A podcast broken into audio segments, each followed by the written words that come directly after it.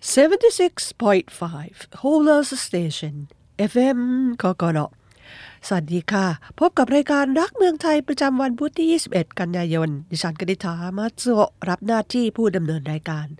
รายการของเรากระจายเสียงจากสถานีวิทยุ FM Cocolo จากโอซาก้าเป็นเวลา 1 ชั่วโมงจาก 5 นาฬิกาค่ะ ท่านผู้ฟังมี request message ส่งมาหาเราได้นะคะที่ cocolo.jp อยู่กับรายการของเราไปจนจบค่ะ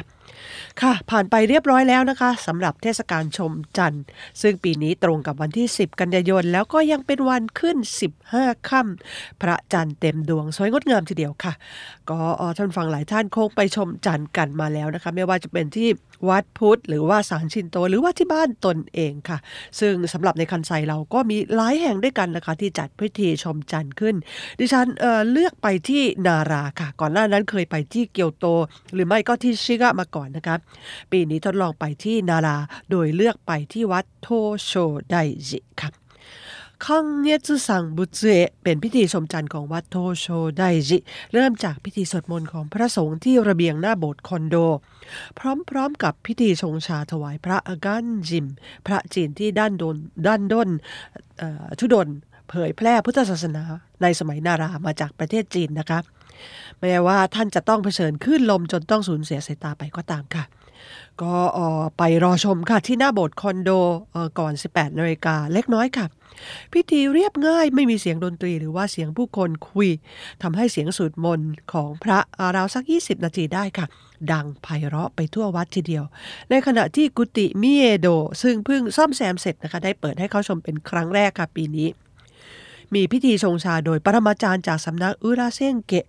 ที่นั่นก็ดำเนินไปอย่างเงียบๆไม่มีแสงไฟนีออนในกุฏิเลยค่ะ มีแต่แสงเทียนแล้วก็สีผนังฟุซึมะ ซึ่งเพิ่งเ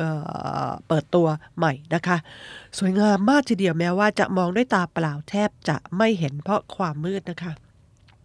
หลังจากนั้นผู้คนจึงขึ้นไปกราบพระแล้วก็นั่งชมจันทร์กันจนหมดเวลาราว 20นาฬิกาค่ะ ดิฉันก็ไปยืนชม แล้วก็ถ่ายภาพพระจันทร์คู่กับระฆังที่ห้อยจากหลังคาโบสถ์นะคะตอนแรกทุกคนก็คิดว่าพระจันทร์คงจะไม่ขึ้น แต่ว่าในที่สุดค่ะสักราวทุ่มครึ่งค่ะ พระจันทร์ก็ปรากฏให้เห็นเต็มดวงงดงามมากทีเดียว ประทับใจในความงามของพระจันทร์แล้วก็ความเงียบสงัดของวัดพุทธ ในนาราค่ะ ทุกปีนะคะทางวัดจะจัดพิธีขึ้นเป็นประจำจาก 18นาฬิกาถึง 20นาฬิกาไม่มีค่าเข้าชมค่ะ เดินเหล่า15 นาทีจากสถานีนิชิโนเกียวกินเตจุเทนรีไล รัฐบาลญี่ปุ่นจะพิจารณายกเลิกการจำกัดจำนวนนักท่องเที่ยวจากต่างประเทศภายในเดือนตุลาคมนี้ค่ะ หนังสือพิมพ์นิฮงเคไซชิมบุนรายงานนะคะว่ารัฐบาลญี่ปุ่นกำลังเริ่มพิจารณายกเลิกการจำกัดจำนวนนักท่องเที่ยวจากต่างประเทศในหนึ่งวัน ในฐานะมาตรการสกัดการระบาดของโคโรนาไวรัสสายพันธุ์ใหม่ เบื้องต้นค่ะจะยกเลิกมาตรการจำกัดจำนวนนักท่องเที่ยวรายวันที่กำหนดให้ไม่เกิน 50,000 คนขณะนี้ก่อน และพร้อมๆกันนั้นคาดว่าจะพิจารณาเปิดให้นักท่องเที่ยว FIG เดินทางเข้ามาได้ รวมทั้งการยกเลิกการบังคับวีซ่าสำหรับการพำนักระยะสั้นด้วยในหมู่ประเทศพัฒนาแล้วหรือว่า G7 ทั้งหมดญี่ปุ่นคงเป็นประเทศเดียวค่ะ ที่ยังรักษามาตรการจำนวนจำกัดจำนวนผู้เดินทางเข้าประเทศรายวัน จากนโยบายสกัดการระบาด การพิจารณายกเลิกมาตรการในครั้งนี้ เพื่อปูพื้นฐานสร้างสภาพแวดล้อมให้นักธุรกิจ และนักท่องเที่ยวต่างประเทศเดินทางเข้ามาง่ายขึ้น ส่งผลให้เศรษฐกิจกระเตื้องขึ้นนายคิฮาราเซจิรองโฆษกรัฐบาลเปิดเผยค่ะในบทสัมภาษณ์ต่อสถานีโทรทัศน์ฟูจิเกี่ยวกับการผ่อนคลายนโยบายป้องกันการระบาดว่า จะต้องดำเนินการไม่นานเกินรอ และจะปรับเปลี่ยนโดยรวมทั้งหมด รัฐบาลตั้งความหวังต่อผลดีทางเศรษฐกิจที่น่าจะมาจากท่องเที่ยวเดินทางเพิ่มขึ้น สืบเนื่องมาจากราคาเงินเยนถูกลง นายคิฮาระให้ความเห็นค่ะว่า การขยายตัวของนักท่องเที่ยว จะให้ผลที่สูงที่สุดต่อเศรษฐกิจของประเทศ ในขณะเดียวกันก็ยังมีเสียงคงมาตรการวีซ่าเข้าประเทศสำหรับนักท่องเที่ยวจากทุกประเทศไว้ทั้งนี้เพื่อเป็นมาตรการควบคุมจำนวนคนในยามที่การระบาดกลับมาอีกครั้ง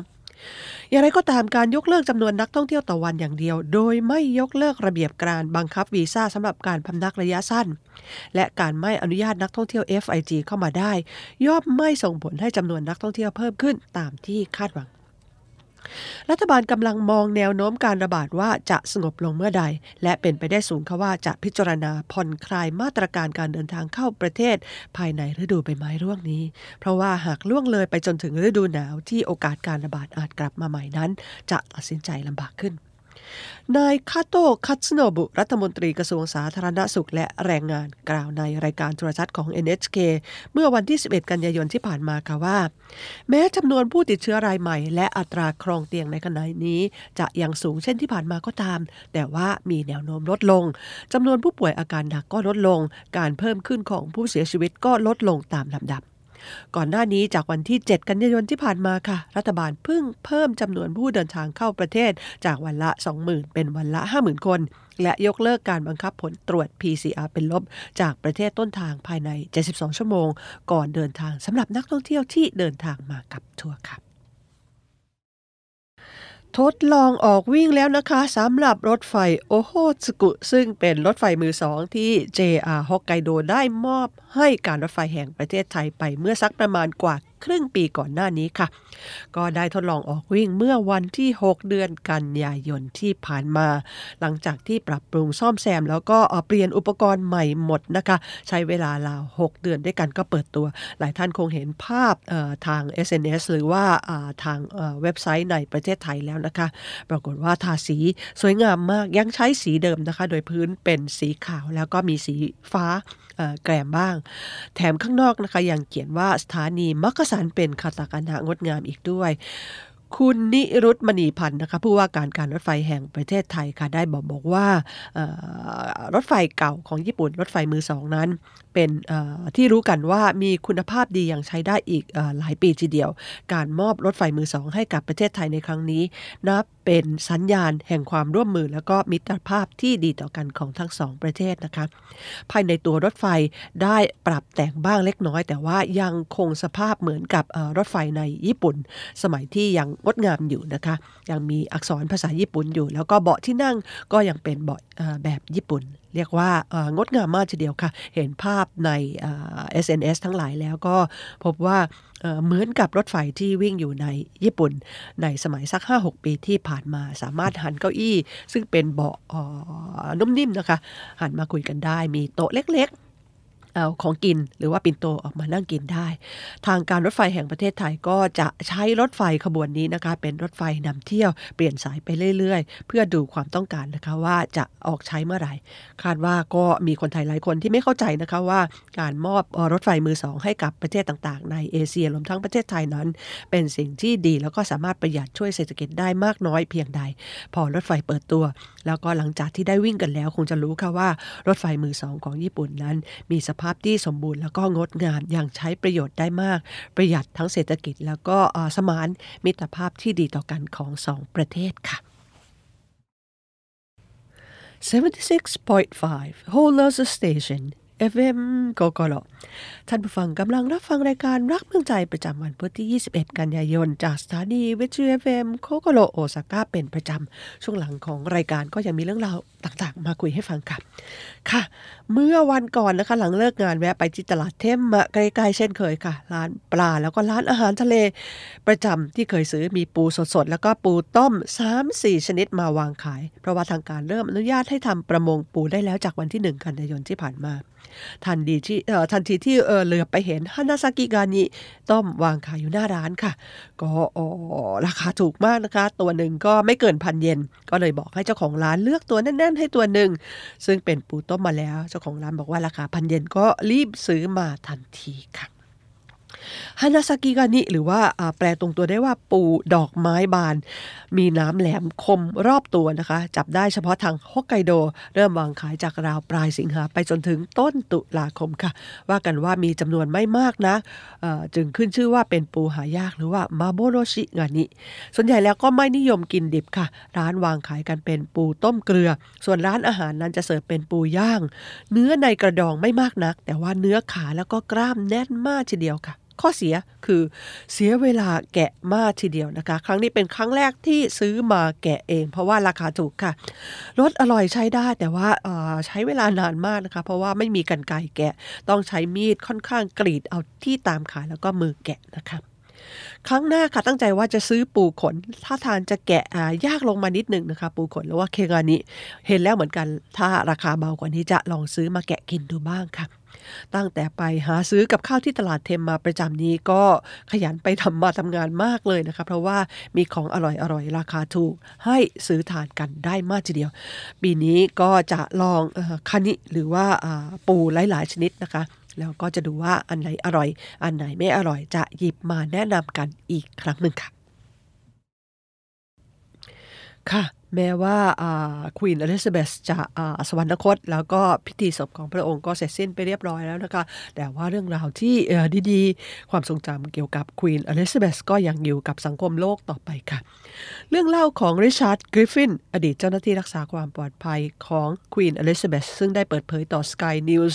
เนื่องในวาระโอกาสที่ทรงครองราชย์ครบ 70 ปี กลับมาเป็นไวรัลอีกครั้งหนึ่งค่ะ กริฟฟินเล่าให้ Sky News ฟังเกี่ยวกับเหตุการณ์ที่เขาแล้วก็ควีนบังเอิญไปพบ แล้วก็พูดคุยกับนักท่องเที่ยวสองคนจากอเมริกา ขณะติดตามพระองค์ออกเดิน hiking รอบๆ Balmoral Castle ในสกอตแลนด์ค่ะ ปกติพระองค์มักแวะทักทายแล้วก็สวัสดีกับผู้คนที่ทรงพบปะกลางทาง ในวันนั้นก็ทรงหยุดทักทายนักท่องเที่ยวสองคนที่มีท่าทางจะไม่รู้เลยว่าหญิงเบื้องหน้าของพวกเขาก็คือควีนสองคนเริ่มถามพระองค์นะคะว่าพำนักอาศัยอยู่แถวนี้หรือครับ ควีนทรงตอบค่ะว่า ฉันอยู่ที่ลอนดอน แต่ว่ามีบ้านพักตากอากาศอยู่ตรงข้ามกับเขานี้ เมื่อหนึ่งในนักท่องเที่ยวถามต่อค่ะว่า คุณมาที่นี่ได้นานหรือยัง ควีนจึงตอบว่ามาตั้งแต่สมัยเป็นเด็กน่าจะกว่า 80 ปีได้แล้ว พอนักท่องเที่ยวได้ยินเช่นนั้นก็ยังถามพระองค์ต่อไปอีกค่ะว่า โห ถ้ามากว่า 80 ปี คุณก็คงเคยเห็นควีนบ้างสิพระองค์ทรงตอบทันทีค่ะว่า ฉันไม่เคยเห็นแต่ว่าคุณดิกกี้ที่ยืนอยู่ออตรงนี้เจอเธอบ่อยๆ พอได้ยินเช่นนั้นนักท่องเที่ยวหันไปถามกริฟฟินต่อค่ะว่าควีนเป็นคนยังไงกริฟฟินจึงแซงทำเป็นไม่รู้ไม่ชี้แล้วก็ตอบกลับไปว่า บางทีก็อารมณ์เสียบ้าง แต่ปกติทรงเป็นคนอารมณ์ดีชอบเรื่องสนุกสนุกทันใดนั้นนักท่องเที่ยวทั้งสองจึงโอบลำตัวของกริฟฟินพร้อมส่งกล้องให้ควีนถ่ายพวกเขากับกริฟฟินไว้เป็นที่ระลึก และหลังควีนถ่ายให้เสร็จ พวกเขาจึงส่งกล้องให้กริฟฟินถ่ายพวกเขากับควีนก่อนที่จะลาจากไป หลังนักท่องเที่ยวทั้งสองคนจากไปแล้ว ควีนทรงตรัสกับกริฟฟินว่า ฉันหวังว่าเมื่อพวกเขาเอารูปที่ถ่ายไปให้เพื่อนอเมริกันของเขาดู จะมีคนบอกพวกเขานะว่าฉันเป็นใคร อยากเห็นตอนนั้นจริง ๆ ค่ะ เป็นเรื่องราวที่น่าประทับใจถึงความทรงมีอารมณ์ดีของควีนอลิซาเบธค่ะค่ะ สัปดาห์นี้ขอปิดท้ายด้วยโวหารของญี่ปุ่นนะคะซูซูเมโนะนามิดะซูซูเมโนะนามิดะ น้ำตานกกระจอกนะคะ นกกระจอกตัวกะติ๊ดเดียว เพราะฉะนั้นน้ำตาหรือว่าน้ำลายหรือว่าขี้มูกมันก็คงจะต้องเล็กไปด้วยนะคะซูซูเมโนะนามิดะเป็นคำเปรียบเทียบกับสิ่งที่มีเพียงเล็กน้อยหรือว่ามีน้อยมากๆ ยกตัวอย่างนะคะ เช่น雀の涙ほどのボーナスしかもらっていない